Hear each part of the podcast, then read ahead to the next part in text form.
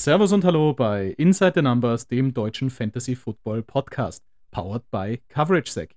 Ich bin Christian, euer Gastgeber, und an meiner Seite wie jede Woche Martin. Hallo Martin. Hallo Christian, hallo liebe Zuhörer, herzlich willkommen auch von meiner Seite. So, liebe Community, es gibt so viel zu diskutieren. Die Trade Deadline steht ja auch noch an. Ähm, kurze Info dazu: Wir werden zwar auf ein paar Punkte eingehen, wir nehmen vor der Trade Deadline auf und dementsprechend können wir noch nicht alle Punkte, die da entsprechend bis am Abend passieren, einschätzen. Kommen wir aber gleich ins Thema, ins erste mit rein und ich glaube, das Hauptthema aus Woche 8, das war das große Quarterback-Sterben. Schlimmste Nachricht: äh, Kirk Cousin, MCL, out for season. Es tut mir sehr, sehr leid für den echt netten Kerl, wer auch die äh, Quarterback-Serie sich angeschaut hat auf Netflix. Äh, hat sich wirklich ein gutes Bild auch über Kirk Cousins bilden können. Und das war es schon sehr, sehr schade, dass er wahrscheinlich seinen letzten Snap dann auch für die Vikings gemacht hat. Und ganz brandneu, diese Minute gerade reingekommen, die Vikings traden für Joshua Dobbs von den Cardinals. Martin, wie schätzt du die Situation ein? Sehr schwierig einzuschätzen, schätze ich die Situation ein. Ähm, die Vikings diese Woche, diese Saison mehr als äh, von Schicksalen gebeutelt. 0-4 Start, jetzt zurückgekämpft auf 4-4. Jefferson verloren, jetzt auch noch Cousins verloren. Ähm, nach der Verletzung von Cousins war ja kurzzeitig die Debatte, ob es zum Ausverkauf kommt und die Vikings die Saison an den Nagel hängen. Ich denke, mit Joshua Dobbs zeigen sie, dass sie das noch nicht tun wollen und sich zurückkämpfen wollen. Dobbs, ein Viertrunden-Pick von 2017, ähm, hatte bei den Cardinals diese Saison doch am Saisonanfang äh, viele überrascht. Ähm, da hätten viele Beobachter mit größeren Schäden für die Cardinals gerechnet. Ich denke, er ist ein guter Gameverwalter und wird die, die Vikings vielleicht zum einen oder anderen Sieg führen. Ich sehe hier trotzdem ein Downgrade für alle Vikings-Receiver, äh, da Joshua Dobbs einfach kein Captain Kirk. Mir hätte ja tatsächlich der Move von Jameis Winston äh, zu den Vikings auch gefallen. Der wäre tatsächlich so ein 1 zu 1 Replaceal für Kirk Cousins worden. Und bei den Saints ähm, sieht er auch nicht wirklich Land. Dahingehend, okay, sie wollen die Saison irgendwie retten. Ähm, ich sehe es mal als positives Zeichen für die Jefferson-Owner, ähm, dass entsprechend hier schon eine Rückkehr auch angestrebt wird und potenziell hier auch nochmals ums Playoff gekämpft wird. Für Addison und auch für die, sage ich, Backfield geteilte Situation im, im Running Back Game ähm, sehe ich es, wie du schon gesagt hast, auch als Downgrade. Dahingehend alle eine kleine, eine kleine Stufe nach unten in der Bewertung. Ja, die nächste Verletzung. Matthew Stafford ähm, hat den Daumen sich angeschlagen. Ich meine, wenn man relativ deutlich hinten liegt und auf eine Two-Point-Conversion gehen muss, das muss man ein Offensive Coordinator dann schon mal erklären. Blöd gelaufen, ähm, kann jetzt eine Kleinigkeit sein. Ich glaube, äh, Röntgen und, und äh, Untersuchungen stehen noch an. Könnte eine Kleinigkeit sein und er spielt äh, demnächst. Ähm, ich höre aber auch schon Stimmen aus dem Umfeld, dass es quasi eine alte Verletzung dann auch wieder dadurch aufbringt und auch bis zu einer IR führen kann und das heißt vier bis sechs Wochen dann out. Matthew Stafford auch für dann die Passempfänger Cooper Cup, Puka Nakur, auch ein extremes Downgrade. Oder wie siehst du das? Ich sehe das hier nicht so schlimm. Ähm, Stafford hat erschreckend schwache Zahlen, wenn man sich die Zahlen von Cooper Cup oder von Nakur anschaut. Im Schnitt nur 16 Fantasy Points. Er hatte nur ein Spiel mit mehr als 20 äh, Fantasy Points, ein Spiel mit äh, mehr als einem Touchdown. Man glaubt es kaum.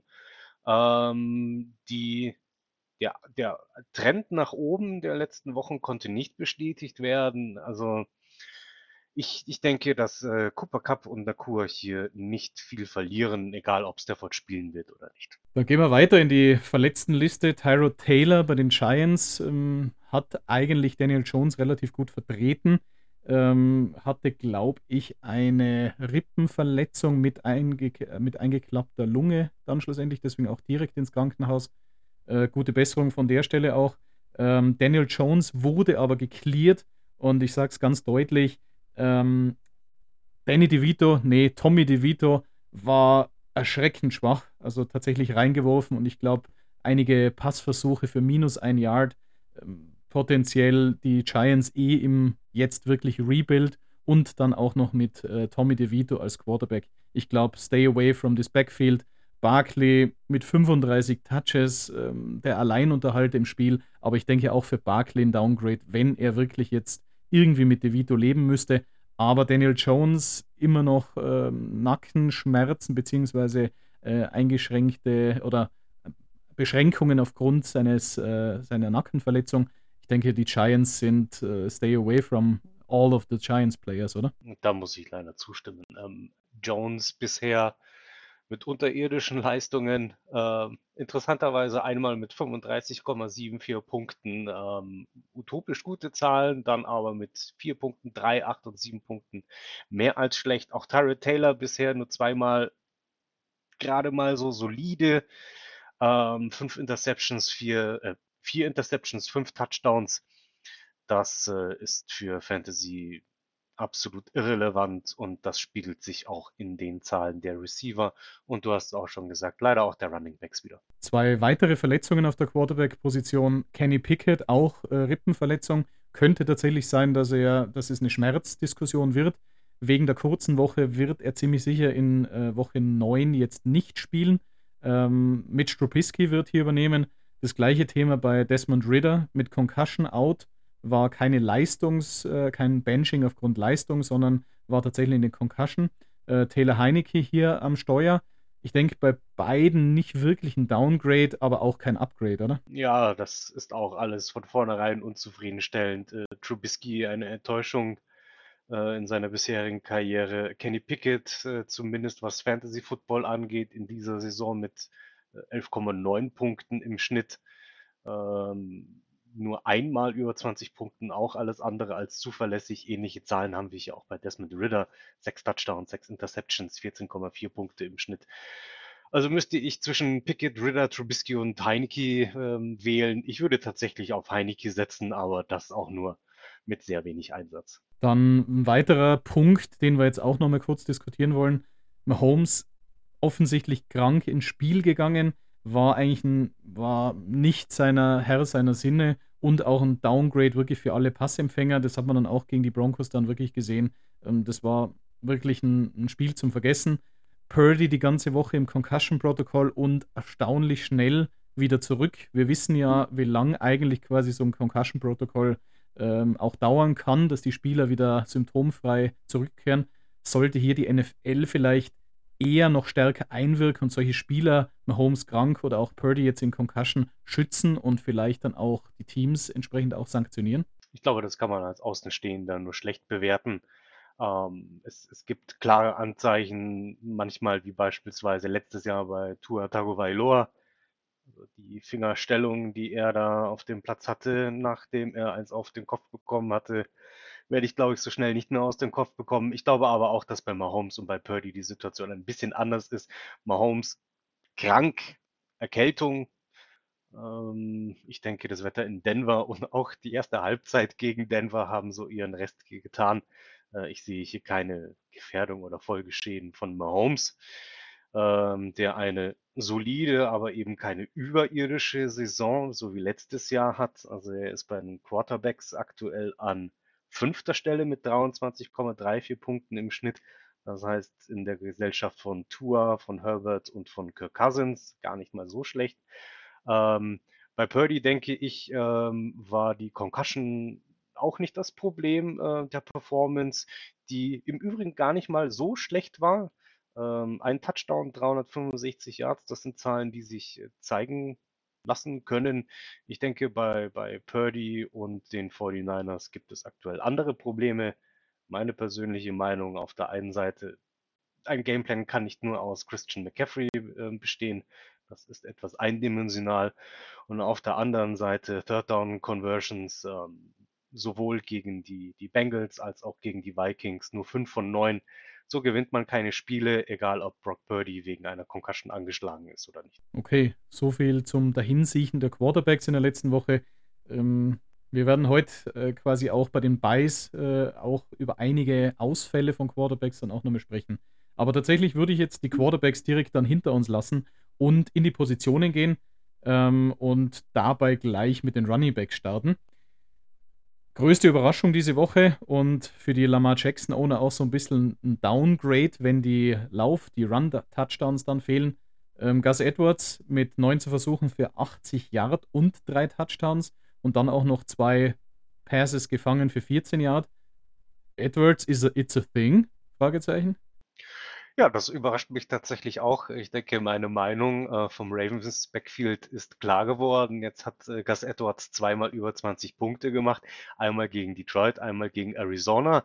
Ähm, die Zahlen sind beeindruckend. Ich denke nicht, dass er nochmal in der Größenordnung punkten wird, aber während ich bei Gus Edwards und einer Starting Position auf dem Roster in der Vergangenheit etwas skeptisch war, lasse ich mich mittlerweile ein bisschen vom Gegenteil überzeugen. Ein weiteres Gegenteil oder ich sage mal Welcome back an die nächsten Spieler. Ich fange mal ganz oben in der, in der Draft-Reihenfolge auch mit an. Welcome back, äh, Passcatcher Eckler. Ich denke, 15 Versuche für 29 Yards am Boden war nicht ruhmreich, aber war auch die letzten Jahre schon jetzt nicht der Heilsbringer bei Eckler. Aber 7 von 8 Catches für 94 Yards, ein Touchdown. Ich glaube, Eckler ist back. Äh, und ich denke, er wird auch immer fitter werden und wird dann entsprechend auch den Value, den man ihm in ihm gesehen hat, in einem Top 5 Pick auch wieder liefern. Dann der, sage jetzt mal Ende erste, vielleicht zweite Runde, äh, Joe Mixon.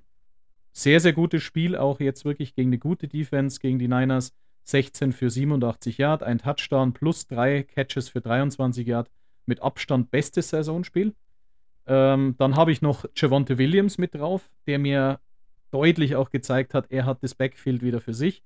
Wenn die Broncos von vorne spielen, was leider sehr, sehr selten passieren wird, dann ist er der klare Leadback. 27 Versuche für 85 Yard und auch drei Catches für 13 Yard und glücklicherweise der erste Touchdown seit dem Jahr 2021 bei ihm. Und letzter in der Welcome Back Schiene, jetzt komplett unleashed, ähm, Hall 12 für 17 Yard und 6 von 9 äh, Versuchen über die Luft für 76 Yards, ein Touchdown. Das Run-Game war am Boden ineffektiv und dahingehend auch jetzt hier quasi die endgültige Verabschiedung. Delvin Cook ist ein Drop-Kandidat in dieser Situation, sollte er nicht mehr getradet werden. Aber die Passcatcher, die Checkdowns sind sehr wertvoll bei den Chats und dahingehend Welcome back, Hall. Martin, deine Meinung zu den Comebackern? Ja, we weniger Comebacks, äh, zumindest nur ein halbes Comeback äh, möchte ich die Story Taylor und Moss noch einmal vorbringen. Das soll keine Schleichwerbung oder Trade-Angebote sein für, für die beiden Spieler, die ich in äh, unserer Podcast-Liga mein eigen nennen darf. Ähm, die Story oder die Diskussion ähm, wird der Wert von Moss gemindert durch das Comeback von Taylor. Ähm, spielt Taylor überhaupt oder wird er getradet? Ich denke, die ist endgültig mit dem Browns-Spiel verstummt. Ähm, Cleveland mit einer hervorragenden Rushing-Defense, äh, Taylor aber trotzdem mit 12 Attempts und äh, 95 Yards, das macht 10,2 Punkte. Moss sogar mit 13,9 Punkten, 66 erlaufenden Yards. Zahlen, die man sich von Running Backs wünscht ähm, und fast ein absolutes, äh, eine absolute Ausnahme bei äh, Running Back Tandems in der NFL. Ein weiteres Tandem oder sogar ein dreifaches Tandem, also ein Triadem. Äh, äh überraschenderweise war Jerome Ford fit im äh, Three-Man-Split der Browns. Ähm, er war nicht bei 100%, das hat man gemerkt. Dahingehend haben sich Hand 14 Versuche für 55 Yards, ein Touchdown, ähm, plus ein Catch für 12 Yards. Pierre Strong Jr. 10 Versuche für 41 Yards mit einem Catch für 41 Yards und Ford 9 Versuche für 37 Yards plus äh, ein Catch für 2 Yards plus dann auch BJ Walker äh, noch als Läufer. Ich denke, das Browns Backfield, da werden wir dann noch in einem vergangenen Trade aus unserer Liga darauf eingehen. Aber das Browns Backfield ist schon sehr schwierig gerade, oder? Tatsächlich, eine absolute Seltenheit, äh, drei Running Backs zu haben, ähm, die, die trotzdem performen. Ähm, Hand, äh, du hast es gesagt, äh, mit guten Zahlen. Auch der von uns letzte Woche empfohlene Strong hat geliefert. Und ich denke, Ford wird ähm, wieder zu der Form zurückfinden und punkten, die er vor seinem kurzen Ausfall gehabt hat. Ähm, unfassbar, dass hier noch ein Nick Chubb auf Injury Reserve wartet. Also die Running Backs der Cleveland Browns werden in der Offseason sicherlich begehrt sein, denn ich denke, sobald Chubb zurück ist, wird er wieder ganz klar der Starter bei den Browns sein. Spricht aber auch ganz klar für die gute Browns O-Line, die dann entsprechend auch vorblocken, dass die Running Backs auch entsprechenden Raum finden werden. Wer vielleicht nicht so gut vorblockt oder jetzt äh, zum Schluss der Running Backs auch so ein bisschen stay away from them, äh, Sanders und Hubbard. Ich denke, die Backfield-Situation bei den Panthers sehr, sehr schwierig. Sie sind meistens dann auch im Catch-up-Mode und werfen nicht viel auf die Running Backs dahingehend. Sanders und Hubbard, beides Kandidaten für Sell Low bzw. Drop, beziehungsweise mittlerweile leider auch Damian Pierce und äh, Devin Singletary. Auch hier ein kompletter Split in dem Backfield, wo eher geworfen wird. Ich denke, die Texans nach dabei. Es war ein Ausrutscher jetzt letzte Woche, aber Pierce und Singletary trotzdem nicht in der Verlosung, dass sie spielen, beziehungsweise dass sie überhaupt einen Rosterplatz verdienen. Wer aber einen Rosterplatz verdient und trotzdem aber jetzt mal mit der offenen Frage an dich, was machen wir mit äh, Pollard bzw. Jacobs? Ist es hier Zeit, um in Panik zu fallen? Bevor wir zu Pollard und Jacobs kommen, möchte ich zu Sanders, Hubbard, Pierce und Singletary noch zwei Namen an, äh, dranhängen. Sell low und einfach drüber hinwegsehen und vergessen. Äh, Harris und Madison von den Steelers und den Vikings. Ähm, ich sehe bei keinen der beiden auch nur annähernd das Potenzial im weiteren Verlauf der Saison zu punkten. Harris hatte wieder nur 8,0 Punkte. Ähm, das war bereits das fünfte Mal, dass er ohne 10 Punkte war, kein Touchdown und auch Madison mit den 3,8 Punkten absolut unterirdisch. Akers hingegen 9 Carries, 9,0 Punkte. Also auch wenn man sich nicht äh, so sicher war, dass Akers Madison gefährden könnte, es zeichnet sich vielleicht, vielleicht doch ein Change im Backfield der Vikings ab. Vielleicht ändert hier die, die Quarterback-Situation um Dobbs das Ganze nochmal. Aber ich glaube, dass Madison und Harris abgestoßen werden. Äh, zu Pollard und zu Jacobs. Jacobs, denke ich, Comeback-Game an dem Wochenende mit äh, 15,3 Punkte, glaube ich, war es gut eingesetzt. Ähm, ob die O-Line der ähm, Las Vegas Raiders weiterhin so funktioniert, ob der Gameplan äh, weiterhin Jacobs so in Szene setzen kann, ich habe da noch so meine Zweifel, das wird man beobachten sollen. Äh, Pollard würde ich spielen lassen, spielen lassen, spielen lassen, ähm, auch wenn ich glaube, dass die große Stärke der Cowboys woanders als in der Offense liegt, nämlich in der Defense. Ähm, denke ich, dass Pollard regelmäßig punkten wird, einen extrem hohen Floor hat und äh, das Wochenende hat gezeigt, dass die Dallas Cowboys durchaus in der Lage sind, auch mit dem Ball zu punkten. Hiervon wird Pollard mittelfristig ähm, absolut profitieren. Dann schließen wir die Kategorie der Running Backs mit dem sehr schönen Schlusswort hier ab und kommen zu den Wide Receivers. Ich habe mir hier notiert ähm, einen Satz, den du letzte Woche bereits äh, treffend erwähnt hast. Die Nummer 2 Wide Receiver sind sehr äh, wertvoll. Auch diese Woche waren sechs Nummer 2 Wide Receiver in den Top 14 Wide Receivers. Dahingehend, Martin, gutes Auge, äh, bin ich ja gewohnt von dir und muss tatsächlich das auch nochmal unterstreichen. Auf der anderen Seite auch an die Community, achtet ganz klar drauf, wenn ein Wide Receiver in den Medien ein bisschen aufmuckt, ähm, wenn der sich beschwert, dann bekommt er die Usage. Das heißt, ähm, die Coaches sind da sehr, sehr feinfühlig und geben entweder, wie bei Chase Claypool, verschiffen sie ihn dann in quasi eine andere Stadt, oder er bekommt dann auch die Usage. Äh, vergleiche AJ Brown ganz am Anfang, äh, Devonte Adams auch im gleichen ersten Spiel danach. Jetzt diese Woche Michael Pittman 8 von 13 Targets für 40 Yard und einen Touchdown und auch Devonta Smith 7, für, 7 von 7 für 99 Yards, ein Touchdown. Ich denke, das war ein sehr, sehr wichtiger Punkt auch. Äh, achtet darauf, wenn die Usage noch nicht stimmt, ob in den Medien auch so ein bisschen darüber diskutiert wird, dann wird sich das spätestens danach drehen. Wenn sie sich danach immer noch nicht beweisen, dann kann es dazu führen, dass es vielleicht wirklich ein, ein Flop wird und man sich eher nach einer anderen Lösung umschaut. Aber gehen wir vielleicht bei den Wide Receivers dann auch mal die verschiedenen ähm, Wide Receiver Cores durch. Miami als erstes. Ich glaube, Miami kann man all the way. Jeden Miami Receiver, der Waddle oder Hill äh, sich nennt, äh, kann man sofort spielen lassen und sollte man every week spielen lassen, oder? Tatsächlich. Ich glaube, bei den äh, Dolphins kann man auch ein bisschen tiefer in der Depth Chart äh, schauen. Barrios hatte auch seine Momente in dieser Saison. Ähm, ich denke, das Offensivfeuerwerk wird weitergehen und äh, Hill und Waddle stehen hier überhaupt nicht zur Diskussion, absolut over the top. Was machen wir denn mit dem Saints Wide Receiver Core? Ähm, Olave 5 von 9 für 46 Yard, nicht berauschend. Thomas 4 von 7 für 68 Yard. Shahid 3 von 3, das waren, waren wirklich äh, Zahlen, die tough to trust, aber quasi so, so eine billige Version von Gabriel Davis, also äh, Hop, äh, Hop oder Top, äh, Hop oder Flop. Ähm, was machen wir mit diesem Backfield? Das ist tatsächlich interessant, äh, denn die Wide Receiver, ich beschränke mich mal auf Olavi und auf Thomas, kommen aus unterschiedlichen Off-Seasons. Also die Hype-Train von Olavi ist bis in die Saison gegangen, in den meisten Ligen bereits äh, in der zweiten Runde gedraftet worden. Äh, teilweise rund um solche Spieler wie AJ Brown, Debo Samuel beispielsweise oder Keenan Allen. Also hier die Erwartungshaltung riesengroß. Äh, Michael Thomas hingegen ist aus der Offseason gekommen und man hatte ihm ja, im Grunde nichts äh, zugeschrieben und es waren sehr viele Zweifel dabei. Ich denke auch deswegen hier die unterschiedliche Bewertung. Ähm, 5 von 9 ähm, gefangen, Olavi, du hast es gesagt, wieder nur 7,1 Punkte. Ähm, die letzten Wochen auch nicht gerade viel. 9,2 habe ich hier notiert, 13,1. Also ich denke, er wird aktuell seinen Vorschlusslorbeeren nicht gerecht ist nicht mehr als ein konstanter Punkter. Und genau das ist aber auch Thomas auf der anderen Seite ein konstanter Punkter. Ähm, wenn man sich nämlich die Zahlen anschaut der letzten Wochen 8,8, 11,7, 8,0, 8,5, 7,3, 8,0. Das sind immer diese 8, 9 Punkte, die Thomas liefert. Ähm, für manche Weeks ist das ein guter ähm, Wide Receiver Nummer 2, für manche ein sehr, sehr guter äh, Flex. Deswegen Thomas behalten, gut einsetzen.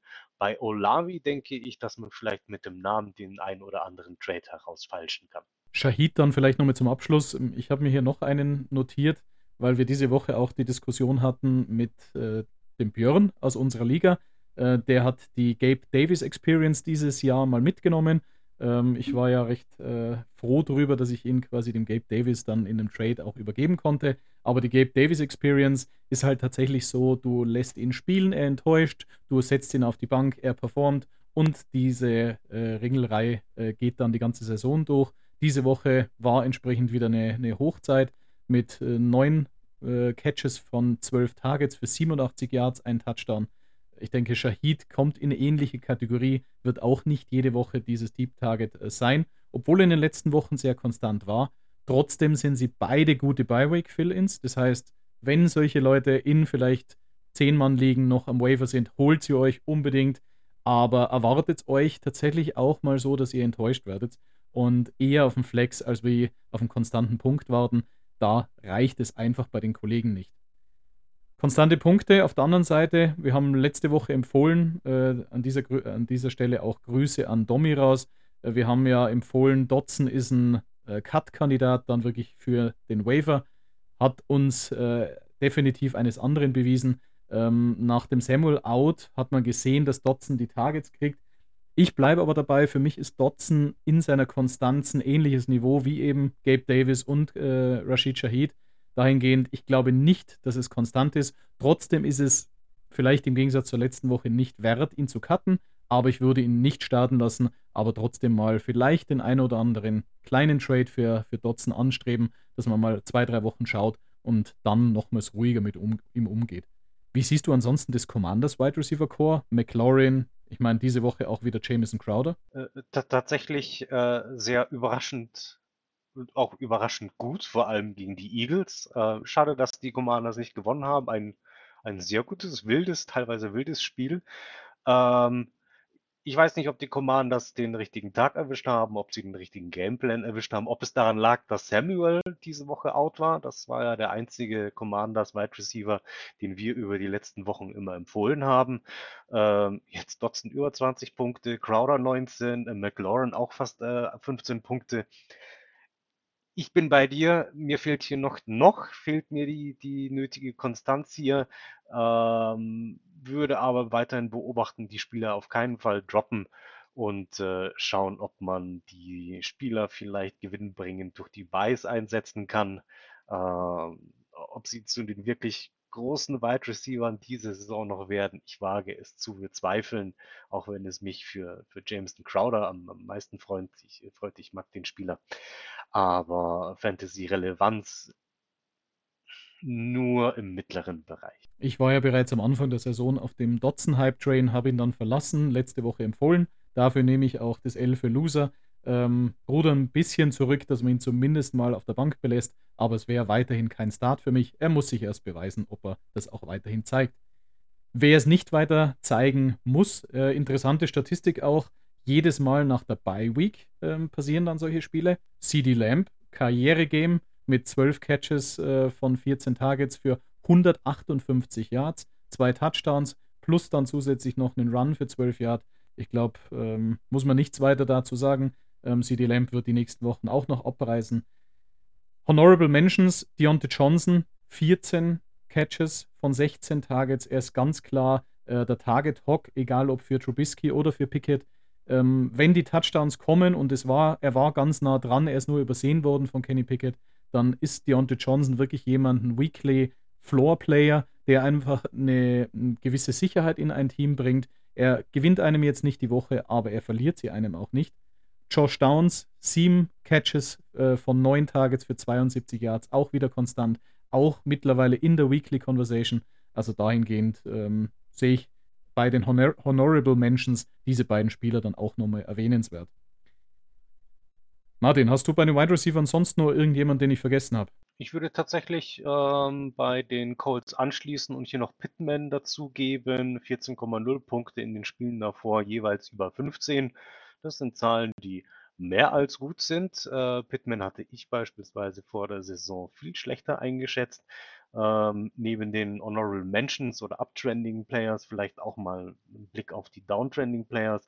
Für mich Collins äh, von den Houston Texans, äh, fünf Punkte nur nach den Bye Weeks, also die ähm, guten Spiele von Anfang der Saison sind weit, weit, weit weg ähm, und auch in diesem Wochenende erstmals äh, Zay Flowers von den Baltimore Ravens 4,4 Punkte.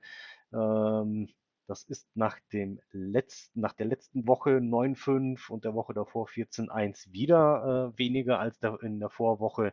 5 von 7 gefangenen Pässen, nur 17 Yards.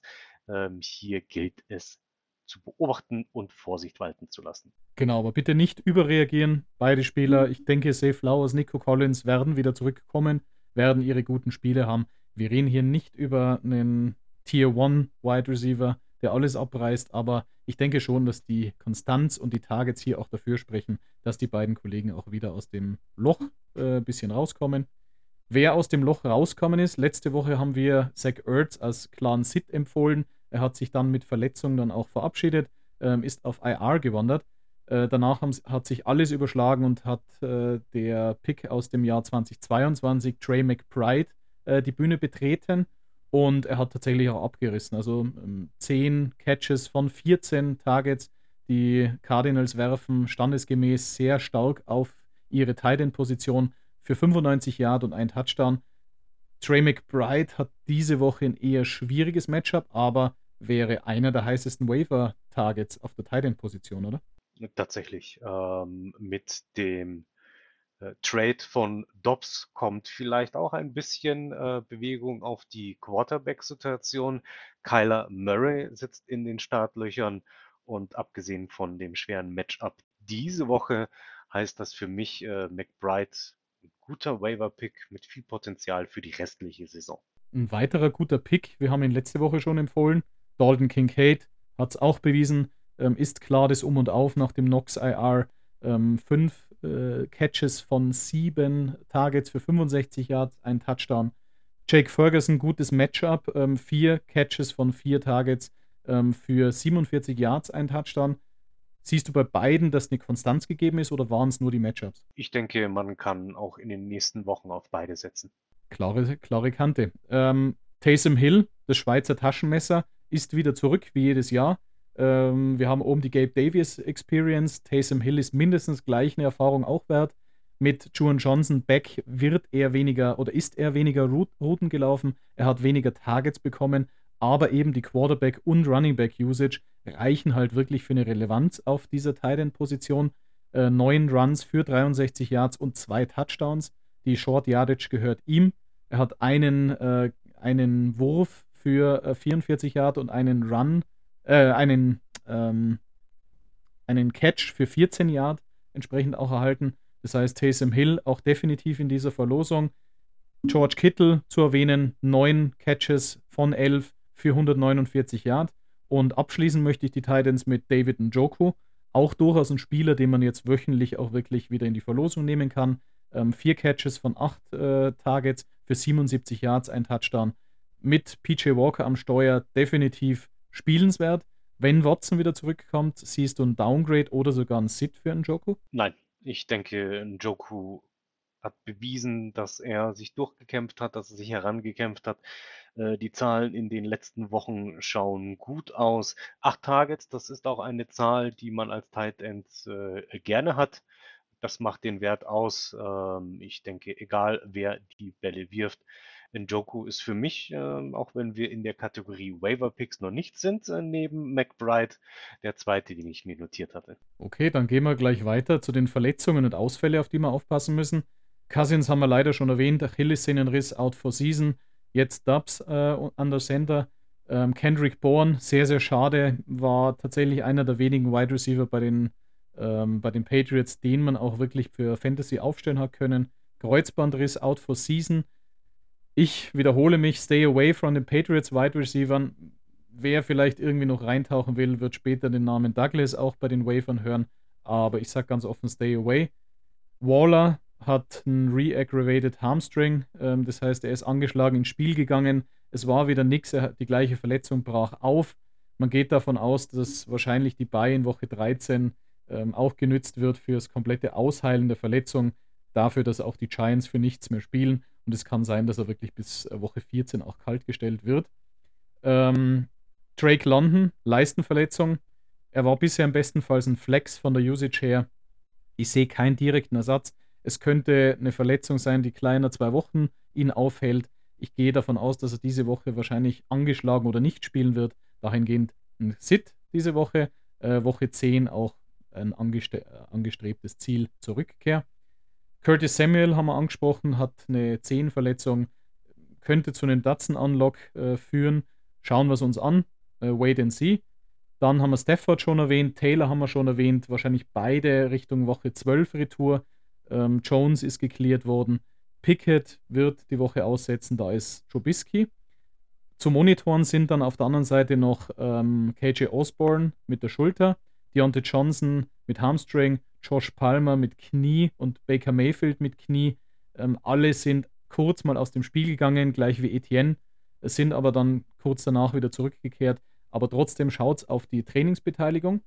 Und in dieser Woche haben wir wieder zwei Leute im Concussion-Protokoll, darunter auch ähm, die deutsche Dampframme Jacob Johnson. Ähm, jetzt nicht wirklich relevant für Fantasy-Owner, äh, auch positionsbezogen. Und dazu Devonte Parker. Das heißt, hier auch das, das Backfield entsprechend beachten. Buys, die wir erwähnen müssen bei den Broncos. Sutton Judy im Moment noch, ähm, Russell Wilson bzw. Javante Williams. Die Lions, ähm, Jared Goff mit einer nicht so guten Leistung letzte Woche, aber auch durchaus ein Starter bei den meisten. Äh, Montgomery, Gibbs, Amon Ra werden nicht spielen. Bei den Jaguars Etienne, Lawrence, Ridley, Kirk und Ingram, auch einige Spieler, die in den meisten Rostern auch wahrscheinlich Star Starter Weekly sind. Und vor allem dann auch die 49ers mit Purdy, Ayuk, Debo Samuel, Kittel und CMC. Da fallen natürlich dann auch einige raus aus der Verlosung. Wir haben sie vorhin schon angesprochen. Ähm, die Waiver-Ads. Wir haben es mal so ein bisschen getauft. Wir gehen jetzt in die Biocalypse äh, Number One. Die Woche 9 trifft uns wirklich sehr, sehr hart. Martin, wenn wir auf äh, Goff, Purdy, Wilson verzichten müssen oder Lawrence verzichten müssen, wen hättest du bei Quarterback, um der Community hier einen Bi-Week-Fehler auch zu empfehlen? Ich würde es tatsächlich mit Will Levis probieren. Ähm, man darf nicht vergessen, wo der Junge herkommt, äh, beim Draft noch als potenzieller First-Round-Pick ähm, gehandelt. Es wurde auch ähm, die, die, es, es wurde auch vermutet, dass die Titans ähm, nach oben traden für Will Levis. Ähm, dann ist der Junge leider in Runde 2 gefallen. Die Titans haben zugeschlagen. Äh, mit Tellerhill auch ein, naja, alles andere als zuverlässigen Quarterback hinter der O-Line. Jetzt ist die Zeit gekommen, drei Touchdowns, keine Interception. Warum nicht einfach mal probieren und starten lassen? Ergänzen würde ich hier noch Sam Howell, ähm, wieder mit einer ziemlich guten Upweek. Er hatte auch zwischendrin ist eine ähnliche Gabe Davis Experience auch mit Sam Howell. Und trotzdem würde ich ihm empfehlen, es trifft uns sehr, sehr hart äh, bei Mageddon oder die Biocalypse Number One und dementsprechend Sam Howell oder auch Gardner Minshew. Jetzt mal eine Frage an dich. Angesichts dieser ganzen Buys, beziehungsweise auch jetzt äh, Wafer-Kandidaten, Lawrence, Trevor Lawrence hat jetzt auch nicht wirklich überzeugt und die Zahlen im Gameplan der Jaguars sind ja meistens auch jetzt nicht überragend mit 18, 19 Punkten, ähm, Half PPR. Siehst du Lawrence als möglichen Drop-Kandidaten sogar? Tatsächlich sind die Zahlen alles andere als gut. Ich würde trotzdem noch an äh, Lawrence festhalten. Im Vergleich zu den äh, Backup-Quarterbacks ist der Floor doch relativ hoch und deswegen für mich kein Kandidat, um ihn auf den Waiver zu schieben. Bei den Running Backs ist tatsächlich die Zeit der Backups auch wieder äh, gekommen. Ich meine, man hat es letzte Woche gesehen, Walker hat nicht trainiert. Ähm, beim Walkthrough am Freitag wurde er als Full Participant dann auch entsprechend vermerkt, aber er hat nicht trainiert. Dahingehend war Zach Charbonnet auch wirklich der, der das Spiel abgeschlossen hatte und auch ähm, seine Targets und seine äh, Carries dann entsprechend gut absolviert hat. Dahingehend für mich das äh, Top-Target, ähm, wenn wir jetzt nicht über die Royce Freemans, der Daryl Hendersons von letzter Woche sprechen, Zach Charbonnet. Speziell für die Walker-Owner, aber vielleicht auch für den einen oder anderen als möglichen League-Winner jetzt schon mal angekündigt. Und noch jemanden, den wir auch öfters jetzt schon gehabt haben, Taiji Spears. Henry ist immer noch unklar, ähm, wie die Situation weitergeht, aber die beiden würde ich jetzt mal on top äh, bei den Running Backs sehen. Hättest du hier noch jemanden? Ich habe mir Akers notiert, 9 Punkte, ähm, bei 9 Carries letzte Woche 7,1 Punkte bei 10 Carries, das ist ein guter Wert. Ähm, ich habe mir auch Charbonnet äh, notiert, du hast seine Vorzüge schon herausgeschrieben. Und ansonsten als Beifehler, ich sehe hier Hunt, Freeman, Di Mazzado oder auch Henderson, die in den letzten Wochen nicht die übermäßig guten Punkte gebracht haben, aber dennoch konstant gepunktet haben und vielleicht dem einen oder anderen bereits die 4, 5 oder sogar 6 Punkte äh, eingefahren haben, um den Sieg zu sichern. Dem Mercado war tatsächlich eine überragende Usage, also wirklich äh, komplett dominiert das Backfield. Ich denke, solange kann man ihn definitiv auch trotz des harten Matchups jetzt in dieser Woche spielen lassen. Wen man auch spielen lassen kann, äh, wir sind jetzt mittlerweile wirklich in den Wochen angekommen, wo wir über solche Namen wieder diskutieren. Wide Receiver Brandon Cooks ähm, ist ein, könnte ein Bi-Week Fill-In sein. Marvin Mims, wenn ein Judy, ein Sutton oder vielleicht sogar beide noch getradet werden. Und ähm, Jonathan Mingo lief auch wieder mehr Routen, hat mehr Targets erhalten, könnte potenziell ein Stash sein, den man jetzt nicht gleich einsetzt, aber auf die Bank setzt, wenn man den Platz frei hat. Oder starke Verletzungssorgen auch hat. Und dann auch ein Demario Douglas. Ähm, stay away from den Patriots Wide Receivers, aber wenn dann Demario Douglas, ich denke, dass dem Jungen dann schon die eine oder andere Chance auch gegeben wird und er potenziell für seine fünf bis zehn Punkte jede Woche auch gut sein kann. Hättest du bei Wide Receiver noch jemanden? Tatsächlich greife ich hier auch etwas tief in die Depth Chart. Ähm, ich hatte Barrios bei den Dolphins schon kurz erwähnt, als wir bei den Wide Receivers waren. Ähm, ich möchte hier auch nochmals Khalil Shakir in den Ring werfen. Wir hatten ihn in einer der früheren Folgen erwähnt. Ähm, dieses, diese Woche 12,2 Punkte, sechs Pässe, sechsmal gefangen, 92 Yards. Ich denke, mehr kann man von einem Waiver-Pick nicht verlangen. Und wen ich auch noch auf meiner Liste habe, ist der Kollege mit dem Namen Jake Bobo, der diese Woche 10,6 Punkte gemacht hat, letzte Woche sogar 15,1 Punkte. Ähm, letzte Woche noch vom äh, Target Low von DK Metcalf ähm, profitiert. Diese Woche nur zwei Targets, trotzdem zehn Punkte. Ähm, für mich deswegen auch in tieferen Ligen ähm, durchaus ein Waiver-Pick wert. Schöner Chat-Sweep dann auch zum Touchdown gelaufen. Dahingehend definitiv für die Beimageddon ein Kandidat. Auf Tight haben wir ja schon Trey McBride und äh, Taysom Hill. David Njoku auch schon mal erwähnt, wer dort ist. Vielleicht auch ein Okonkwo, Chikosium Okonkwo, ähm, wäre tatsächlich hier auch nochmal eine Überlegung. Vielleicht eins, wenn man euch nochmal generell was mitgibt, ähm, bei einem Top-Spieler. Ich meine, wenn man sich leisten kann, vielleicht bei einem Top-Spieler diese Woche auch nochmal nachzudenken. Nur wegen einem Matchup oder einer guten De Defense ihn zu sitzen zu lassen. Bitte verkopft euch da nicht, sondern lasst euren Top-Spieler spielen. Bei einem 50-50-Spieler, ähm, der meistens ja auch vom Waiver kommen kann, und einem schlechten oder einem Player mit einem Formtief, da kann ein Matchup schon entscheidend sein. Das heißt, da könnte es zu einem Sit führen, aber tatsächlich einen Top-Spieler nie aufgrund des Matchups wirklich setzen, obwohl wir vielleicht hier auch da mal Sit of the Week sagen. wenn man sich's leisten kann, aber tatsächlich jetzt nicht irgendwie ein Wunderwuzi vom Waiver dann spielen lassen gegen den Topspieler. Okay, bevor wir zu den Top-Starts und Flop-Starts kommen, auch mal so einen kurzen Blick noch in unsere Cover the Numbers äh, Fantasy Liga. Ich meine, Björn hat ja tatsächlich, ich habe gegen Björn diese Woche jetzt auch gewonnen.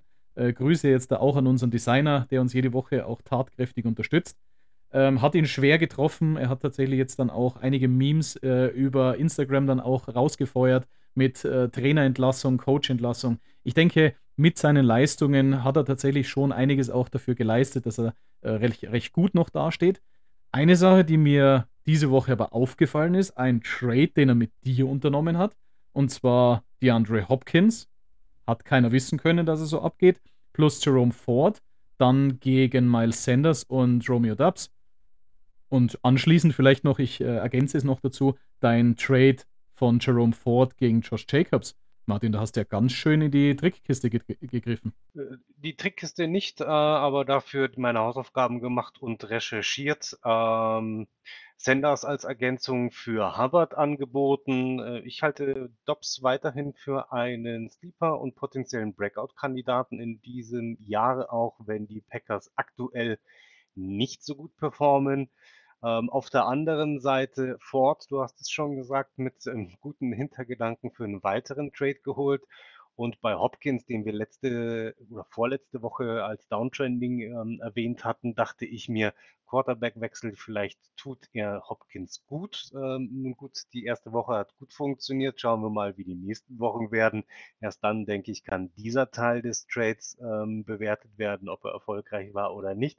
Dann aber Ford gegen Jacobs. Der eine nicht überzeugt von Ford, der andere ähm, Jacobs-Owner nicht überzeugt vom äh, nicht Vikings, vom Vegas ähm, Running Game.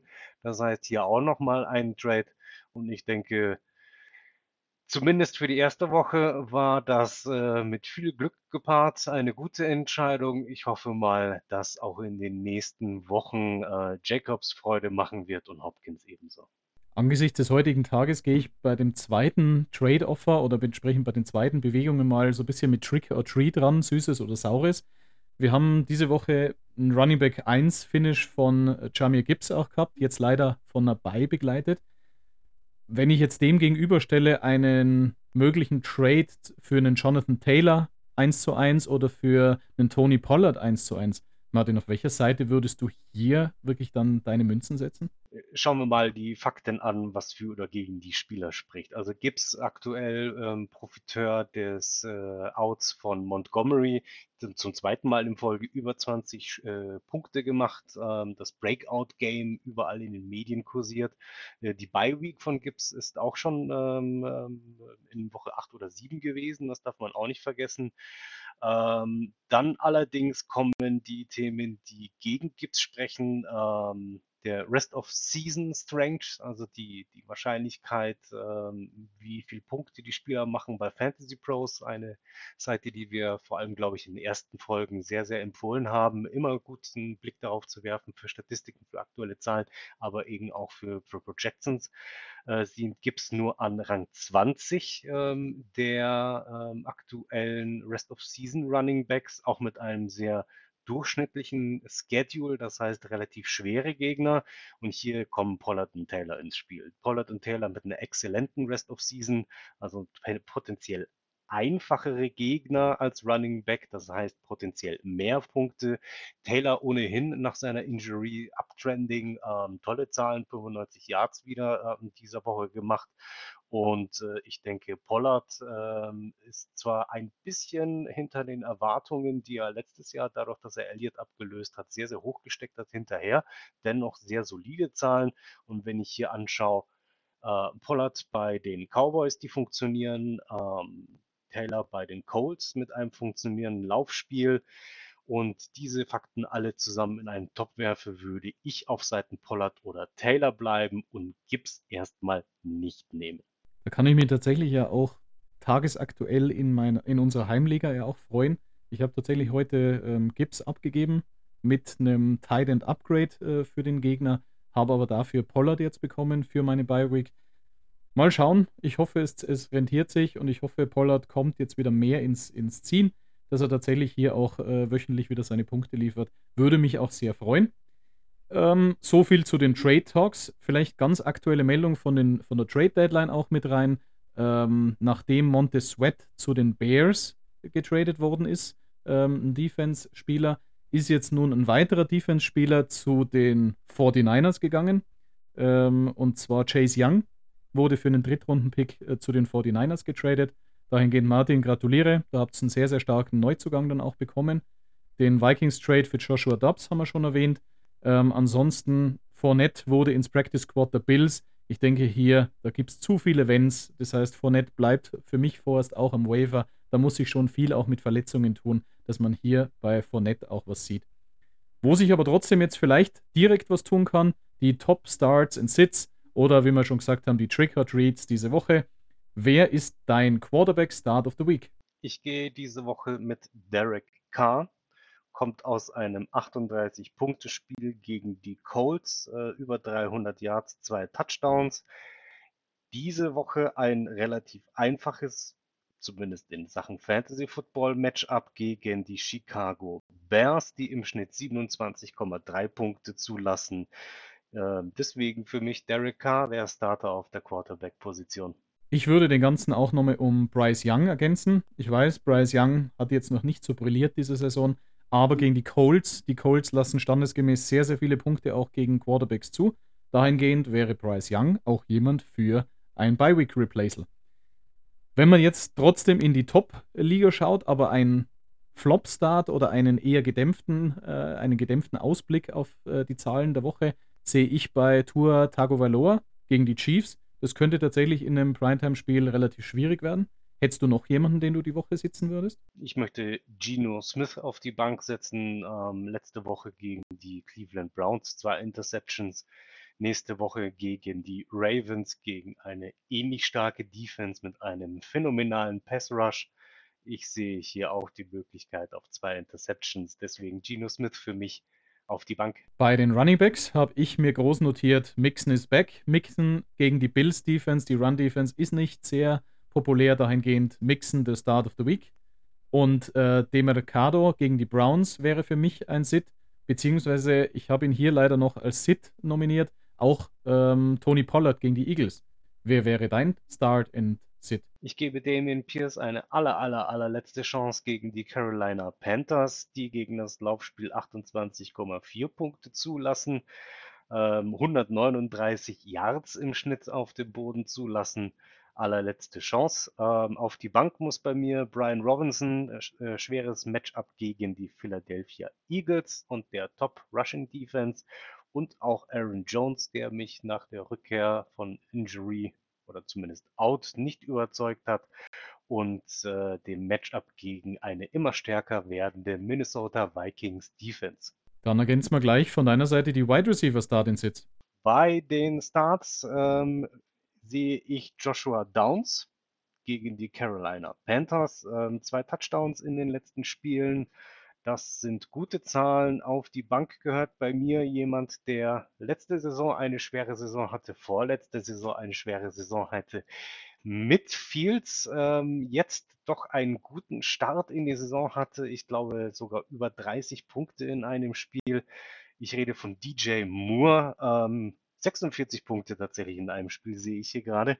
Ähm, leider Downtrending 10,6, 9,4, 7,6 und jetzt gegen die New Orleans Saints. Ich sehe hier keine Möglichkeiten für DJ Moore zu punkten und deswegen ab auf die Bank. War heute sehr überraschend. Wide Receiver 4 im Moment. Ähm, war tatsächlich in einigen Trade Talks diese Woche auch interessant.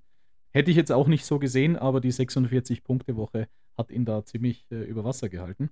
Meines Starts of the Week sind Rashid Shahid gegen die Bears. Ich denke, da wird ein langes Ding kommen. Adam Thielen gegen die Colts. DeAndre Hopkins nochmals gegen die Steelers. Ähm, und meine Sits of the Week sind alle Giants Wide Receiver. Ich denke, da ist keiner, und sie sind jetzt endgültig im Rebuild, da ist keiner wirklich startfähig.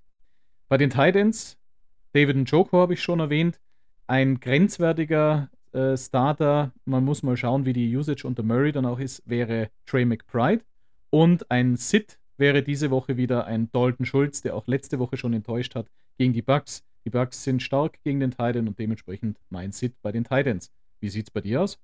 Ich habe bei Start äh, Musgrave gegen die Rams ein verhältnismäßig gutes Matchup für ein Matchup für einen Tight End und ich habe auch äh, Dalton Kincaid gegen die Bengals.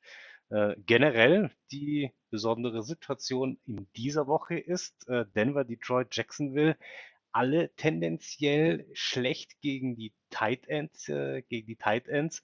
Das heißt, von den potenziellen Punkten äh, stelle ich mich bei den Tight Ends auf eher niedrigere Zahlen ein. Ähm, vielleicht auch deswegen ein Grund, warum ich in Joku ähm, trotz der Vorschlusslorbeeren in, diesen, in dieser Folge auf die Bank setzen würde. In Joku und die Browns gegen die Cardinals. Äh, Cardinals Nummer 2 gegen Tight Ends. Ich denke, das wird ein schweres Spiel für Njoku und trotz Waiver-Empfehlung würde ich ihn diese Woche noch auf der Bank lassen. Bei den Defenses zum Abschluss sehe ich die Packers gegen die Rams, vor allem wenn entsprechend hier Brad Ripien dann auch am Start sein wird, ähm, sehe ich ganz klar Start of the Week. Ähm, die Vikings gegen die Falcons. Mir hat das ganze Offensivspiel der Falcons nicht gefallen und den Run können sie stoppen. Und potenziell, wenn Danny DeVito, Tommy DeVito äh, spielt für die Giants, dann die Raiders mit Daniel Jones vielleicht ein bisschen ein, äh, einzuschränken, dahingehend, dass das Run-Game oder die, die äh, Performance äh, über den Lauf da sein wird. Zwei bekannte Defenses, die ich diese Woche beide aufgrund der Matchups setzen würde, wären die Bills gegen die Bengals und auch die Jets gegen die Chargers. Die Chargers sind Nummer 1 äh, gegen die Defense, die, dahingehend beide ein Sit diese Woche. Wen hättest du bei den Defenses noch zum Starten und zum Sitzen? Zum Starten empfehle ich die Commanders als Streamer diese Woche in Foxborough. Ich denke, das ist eine lösbare Aufgabe für die Commanders. Ähm, auf der Sit-Seite sehe ich diese Woche die Defense der Miami Dolphins gegen die Kansas City Chiefs und die Defense der Panthers gegen die Colts. Alles klar. Dann sind wir schon wieder am Ende äh, durchgekommen. Ähm, einiges zu diskutieren in dieser Woche. Ich denke, es äh, hilft euch trotzdem hoffentlich weiter. Wenn Fragen sind zu Start and Sit Question, Questions oder auch zu möglichen Trades, meldet euch unter insidernumbers ffp at gmail.com.